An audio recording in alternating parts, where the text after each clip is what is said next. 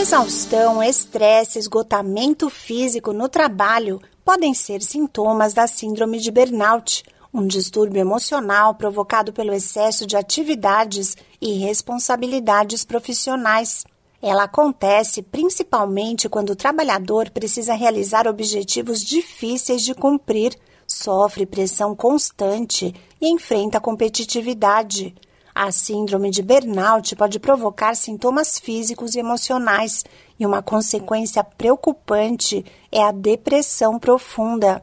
Muitas vezes a pessoa não reconhece os sinais ou acha que são passageiros, deixa de procurar ajuda e o quadro se agrava. Praticar exercícios de relaxamento, atividades físicas, ter momentos de lazer e principalmente dormir bem à noite são medidas importantes para a prevenção da doença.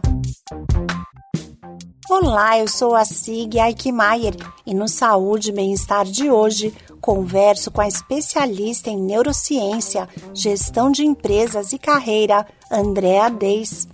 Ela diz que a síndrome de burnout é caracterizada por uma exaustão emocional relacionada com a avaliação negativa que o profissional tem de si mesmo. A chamada síndrome de burnout, ela é definida por alguns autores como consequências voltadas ao estresse emocional. Ela é caracterizada por uma exaustão emocional, né, dada uma avaliação negativa de si mesmo, que por vezes vem em depressão, insensibilidade com relação a, a, você mesmo e, e, ao trabalho, uma, um sentimento de fracasso forte, são esses indicadores desse cansaço emocional que a gente chega até a chamar de despersonalização, aonde muitas vezes vem uma falta de realização também pessoal, né? Então a gente começa a se sentir incapaz de realizar algumas coisas pela alta pressão emocional que a gente vem tendo voltado ao trabalho. Algumas das principais vítimas da síndrome de burnout são os médicos, enfermeiros,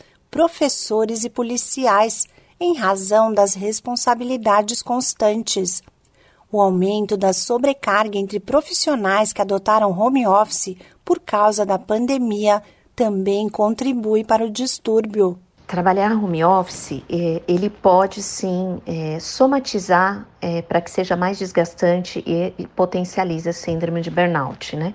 Existem algumas desvantagens com relação ao home office que podem potencializar a síndrome de burnout as distrações né, que nós temos, animais, família, casa, uma carga de trabalho é, sem organização, sem planejamento, é, exacerbada, é, assim como também é, uma forma desorganizada de você lidar com você mesmo, né?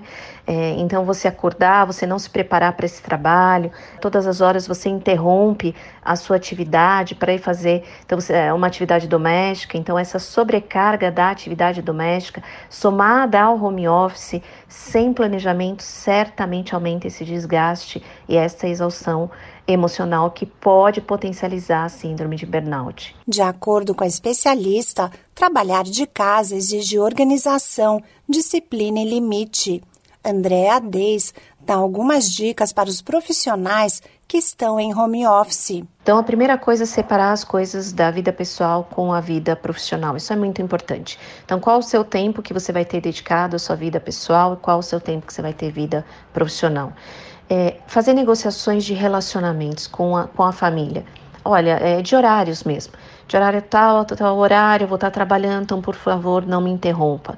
Você não ter um, um local de trabalho adequado, frequente, que se torne um hábito, também pode ser desgastante é, para você e então você precisa prevenir ter o mesmo local, se preparar para para o seu trabalho, é, você acordar, tomar o seu banho, se vestir como se estivesse indo para o trabalho. A gente tem registros cerebrais é, disso, de desse hábito. Então, se você acorda, você está de pijama, é, você está trabalhando num espaço desorganizado, é, você está sendo acessado com distrações a todo momento, você não vai ter as coisas como concluídas para você. Você realmente vai ter uma performance menor, é, muito menor. O tratamento da síndrome de burnout deve ser feito com um psicoterapeuta e envolve mudanças no estilo de vida e nas condições de trabalho.